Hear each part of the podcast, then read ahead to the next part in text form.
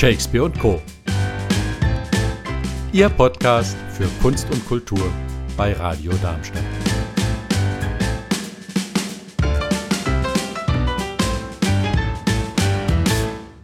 Er ist Journalist, er ist Theaterkritiker und jetzt auch noch Autor. Und zwar der Trilogie Durst, Theater Durst, Theater Wut, Theater Herz. Und dazu gibt es natürlich Grund genug, ihn zu sprechen. Ich begrüße ganz herzlich am Telefon Stefan Benz. Hallo, Herr Benz. Ja, schönen guten Tag, Frau Brückner. Danke für die Einladung zum Gespräch. Die erste Frage, haben Sie eigentlich viel Wein getrunken, als Sie Theater Durst geschrieben haben? Äh, ich habe ähm, meinem Kritiker, äh, äh, das ist eine der Sachen, die ich meinem Kritiker, äh, sagen wir mal, persönlich mitgegeben habe, eine, eine Vorliebe für Wein. Ähm, ansonsten hat er nicht so wahnsinnig viel ähm, mit mir gemeinsam. Er ist in, ja, in einem äh, körperlich sehr hinfälligen Zustand, äh, was ich von mir jetzt Gott sei Dank nicht behaupten muss. Und ähm, er hat auch bestimmte Sachen, äh, denen er sich gar nicht zuwenden mag, wie zum Beispiel Fußball oder ähm, Kino, was äh, auch bei mir ähm, das glatte Gegenteil der Fall ist. Ähm, aber ähm, die, die, die, den Weindurst, äh, den, den teile ich mit äh, Justus Beck gerne. Ja, ja und äh, ich muss sagen, wer sich nicht so richtig gut auskennt, der kann in diesen Büchern natürlich noch einiges lernen. Zum Wein, zum Wein. Äh, äh, zum, zum Wein, er verhält sich zum Wein wie zum Theater auf einer etwas augenzwinkern parodistischen ja. Ebene. Also die, die Sommeliers-Lyrik wird da ja auch so ein bisschen aufs Korn genommen. Und ähm, ein Kollege von mir sagte mir gleich, weil ich über den äh, Herr Beck äh, so über den Vernatsch schimpfen lasse, äh, also einen äh, für meine Begriffe äh, etwas äh, dünnen, wässrigen Rotwein, den man gerne in Südtirol trinkt, Im, das, den, den würde ich ja viel zu schlecht wegkommen lassen. Aber so ist es ja auch mit Theaterstücken, dem genau. einen schmeckt so, dem anderen so. Ja, genau, apropos Theaterstücken. Lassen Sie uns aber erstmal zu Ihnen kommen, bevor wir dann zu den Büchern kommen. Mhm. Sie haben also Literatur, Film und Fernsehen studiert. Jetzt liest man in den Zeitungen ihre Theaterkritiken. Ja, wie wird man denn Theaterkritiker? Also Theaterkritiker ist natürlich nur äh, ein Teil meines Gewerbes. Ich bin ja Redakteur beim Darmstädter Echo, Kulturredakteur und da äh, stellt man ja sehr viele Sachen an. Man ist, äh, war bis vor kurzem noch für, auch noch für den äh, Seitenumbruch zuständig. Man äh, organisiert Termine, man schickt freie Mitarbeiter ins Land, man redigiert ihre Sachen und dann kommt man irgendwann auch zum Schreiben und in der Kulturredaktion sind meine ähm, meiner Hauptaspekte eben Theater, Tanz und Film, Kino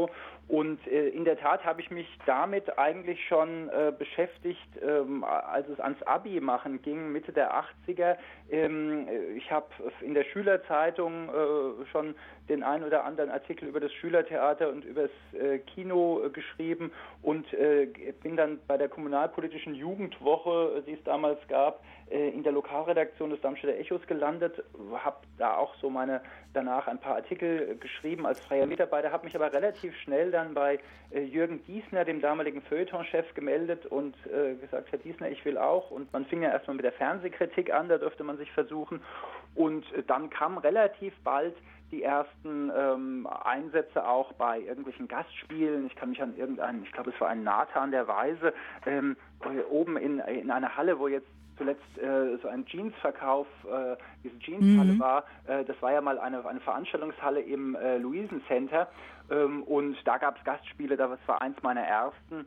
Und äh, ja, so habe ich dann auch eben parallel zum Studium äh, immer äh, als flankierende inhaltliche, aber auch finanzielle Maßnahme äh, das ein oder andere Stück geschaut. Dann auch für ähm, damals das Klappe Stadtmagazin, bin zu anderen Stadtmagazinen, auch in Frankfurt, Tageszeitung, Frankfurter Neue Presse, habe es auch beim Hessischen Rundfunk, habe da ein Praktikum gemacht und mhm, das ist so der mhm. klassische Weg, ähm, nach dem Studium dann eben in ein Volontariat äh, reinzukommen und ähm, ja über das Studium an der an der Universität, ähm, aber eben auch über ganz viel Schauen und Vergleichen und äh, über Theater und Film reden. Äh, ja, irgendwann kannst du dann sagen, okay, nach 35 Jahren bist du wohl Theaterkritiker. Ja, ähm, also wie wir gehört haben, gehört Schreiben zu ihrem Leben und das schon sehr früh hat das angefangen. Aber wie weit ist es dann von dort äh, als Journalist, Zeitung schreiben und in Magazinen schreiben, wie weit ist es dann bis zum Roman schreiben? Das ist ja nochmal eine andere Liga.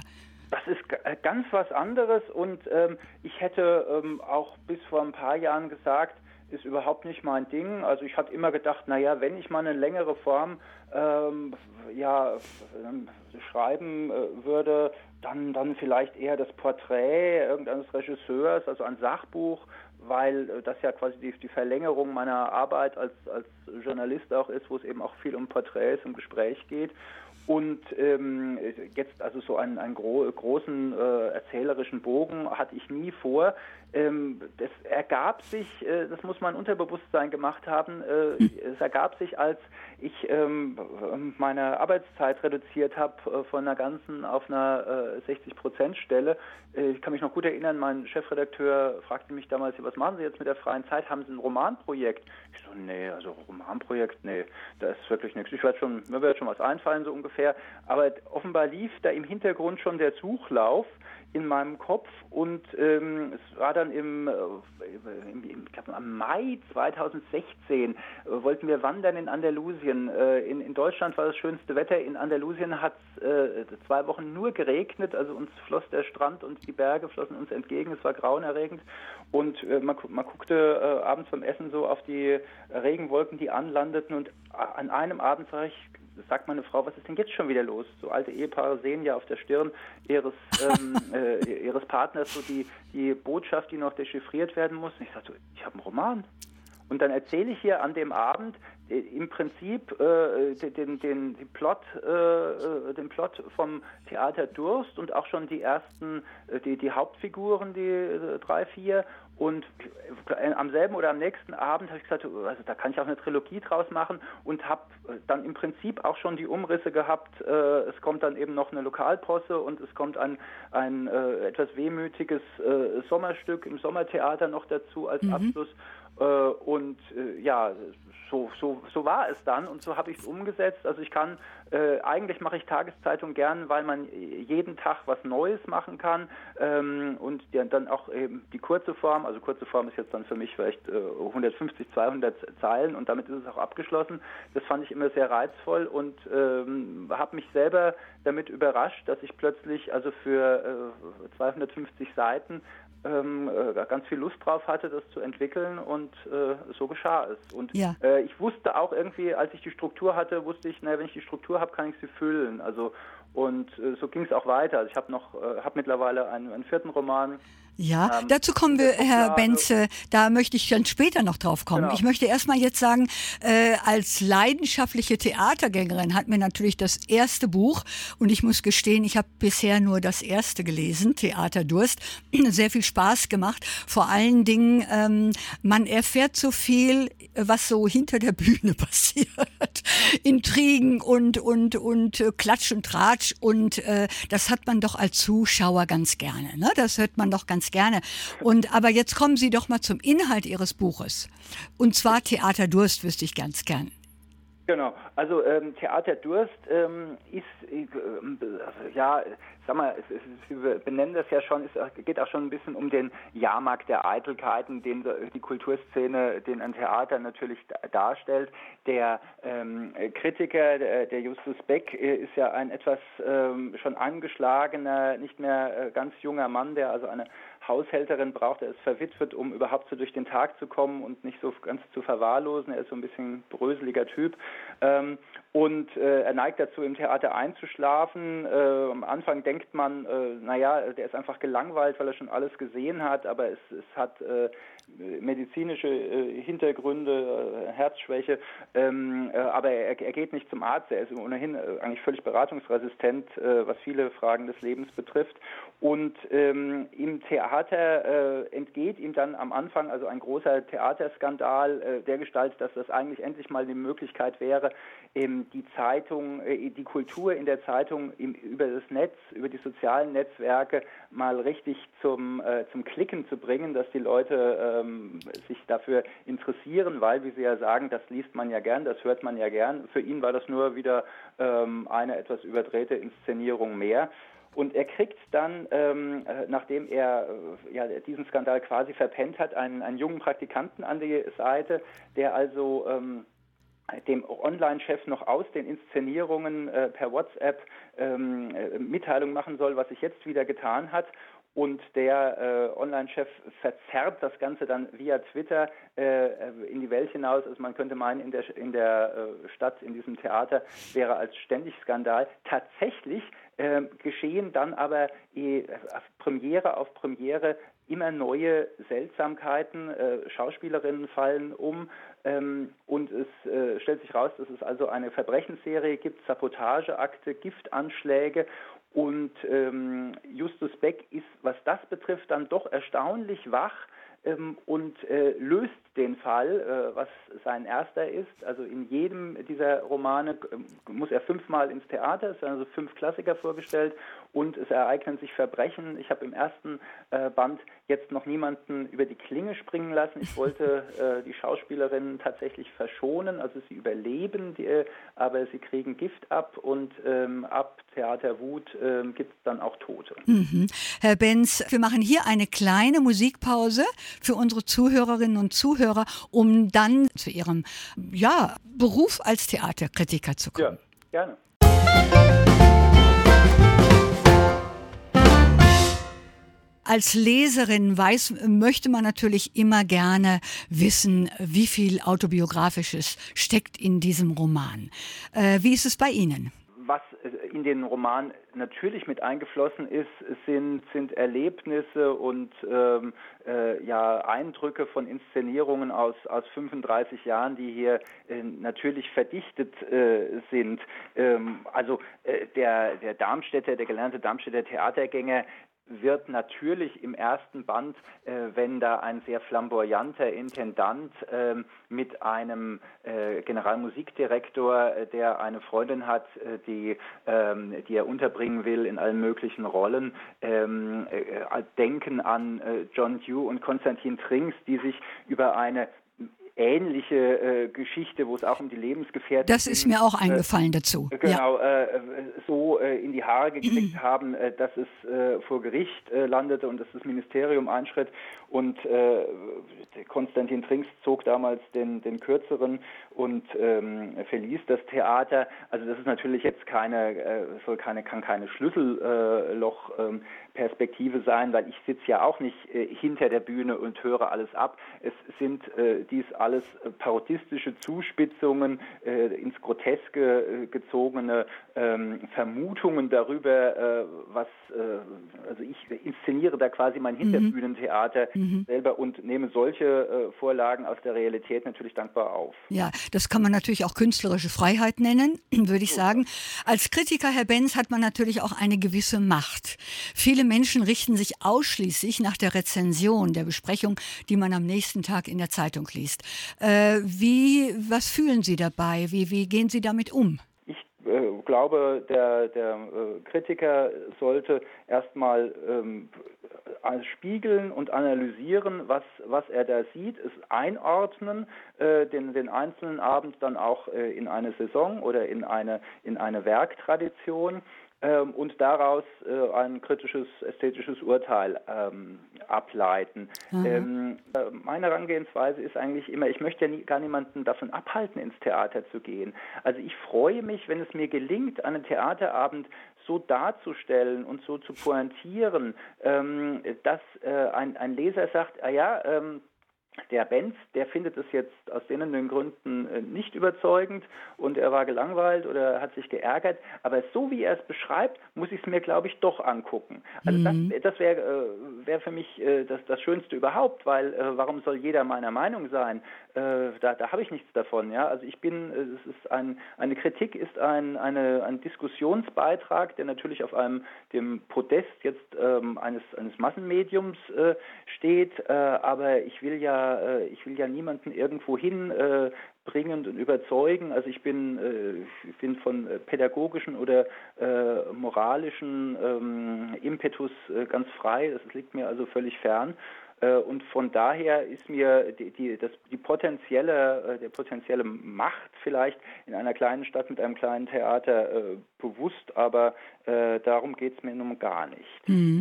ähm, Herr Benz. Äh, diese Situation im Moment ist ja, äh, wie alle wissen, äußerst bescheiden, was die Kunst, was das Theater, was das Kino betrifft und so weiter. Äh, grundsätzlich, wie sehen Sie das, was passiert, wenn nicht mehr Theater gespielt wird? Ja, es ist ähm, ganz schwierige äh, Situation. Zum einen für die äh, Leute, die jetzt im Moment Kunst machen. Also ich stelle es mir auch äh, furchtbar vor, ähm, selbst im Staatstheater, wo die Leute ja ähm, noch ihr Geld kriegen, ja, weil sie einfach feste Verträge haben und weil ähm, im, quasi zum öffentlichen Dienst gehört. Ähm, die also haben natürlich andere Verträge, es ist nicht äh, es ist in der Verwaltung ist öffentlicher Dienst, aber sie haben äh, haben einfach Tarifverträge und es wird weitergearbeitet, aber du arbeitest und arbeitest und weißt nicht wofür. Also das ist, äh, glaube ich, schon in den äh, Betrieben selber, ähm, ja, das kann einen, glaube ich, depressiv stimmen. Und in der freien Szene ist es natürlich verheerend. Also äh, wir haben ja alle mitgekriegt in den letzten mhm. Monaten, ähm, was es bedeutet, wenn äh, freie Künstler, die nur über ein, äh, als, als Betriebsausgaben nur ihre Gitarre und ein, ein Handy äh, geltend machen können, wie schnell die eben in, ähm, in Hartz IV abrutschen, beziehungsweise dann eben auf irgendwelche ähm, ja, Fonds angewiesen sind, die, die hier mal ein paar hundert und da mal tausend Euro ähm, rausgeben und alle wissen nicht, äh, wann und wie es weitergehen kann. Also meine große Befürchtung ist, dass es da, ähm, dass uns da Jahrgänge vielleicht verloren gehen, Künstler, die sich eben noch nicht arriviert haben oder die ähm, äh, jetzt eigentlich überlegen, ist es was für mich, sich abkehren könnten, weil man eben dann doch sehr deutlich in diesen Tagen ähm, von der Politik auch äh, signalisiert kriegt, äh, es ist alles schön und gut, aber äh, wichtig ist es nicht, es ist auch als Wirtschaftsfaktor nicht wichtig. Man, wir wissen ja alle, dass äh, freie Kunst schnell äh, ganz nah am Prekariat ist. Und ähm, natürlich, wer diesen Weg wählt, der hatte nie ein Beamten, Beamtenverhältnis im Kopf. Aber ich fürchte schon, dass das den einen oder anderen dazu bringen wird, zu sagen, ich mache doch im Leben nochmal was ganz anderes. Mhm. Die mhm. Gesellschaft schätzt es nicht genug und äh, dass uns da mittelfristig, auch, auch wenn die Theater wieder aufmachen, auch wenn, wenn Film wieder ähm, anders konsumiert werden kann, dass uns da äh, einiges verloren gehen wird. Ja, das ist sehr schade, aber wir müssen wohl damit rechnen. Jetzt komme ich nochmal zu Ihnen. Wie man hört und wie Sie es eben auch schon angesprochen haben, arbeiten Sie bereits an Ihrem vierten Buch oder Sie haben es sogar schon fertig. Genau. Ich würde sagen, Sie sind ganz schön fix und fleißig.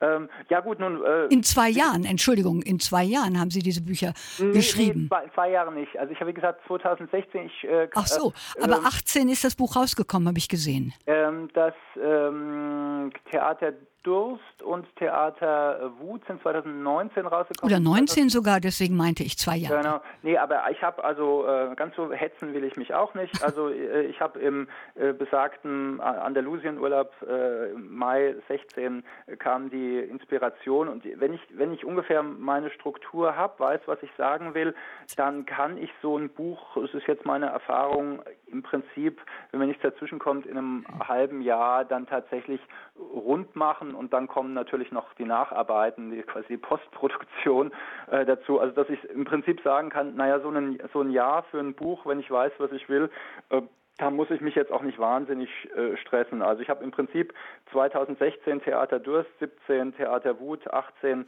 ähm, äh, äh, ähm, Herz, Theater, Theater Herz, Herz geschrieben und äh, 2019 ist mir, ist mir privat ein paar Sachen dazwischen gekommen, sodass ich ähm, tatsächlich erst in diesem Jahr ähm, meine vierte Geschichte, die auch wieder eine Theatergeschichte ist, keine Fortsetzung von Herrn Beck, Herr Beck ist abgeschlossen, ähm, äh, geschrieben habe und äh, die liegt jetzt erstmal in der Schublade. Ich lasse da jetzt auch mal liegen, weil ich mich erstmal wieder, das muss ich alles setzen und dann gehst du halt nochmal äh, redigierend drüber mit einem frischen Blick äh, zwischen den Jahren.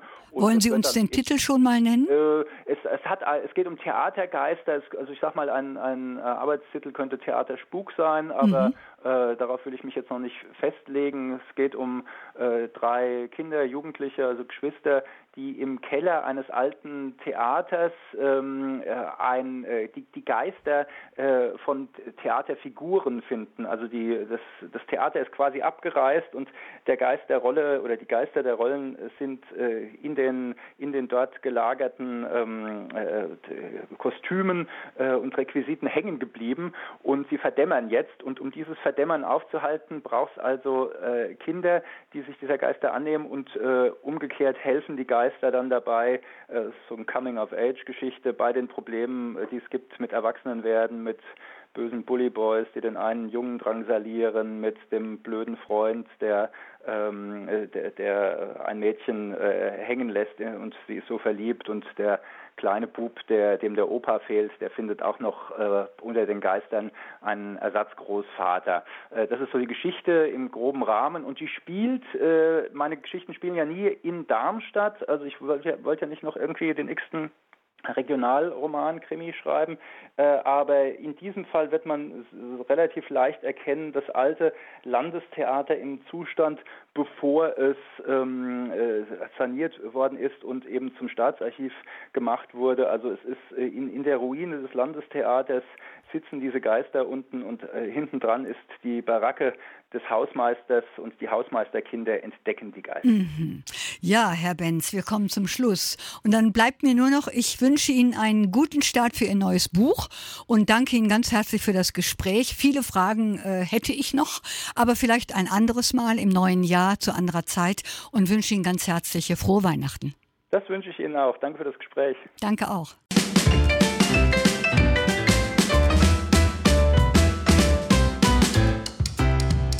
Das war's von Shakespeare Co. Live hören Sie uns in Darmstadt auf 103,4 MHz oder weltweit unter radiodarmstadt.de.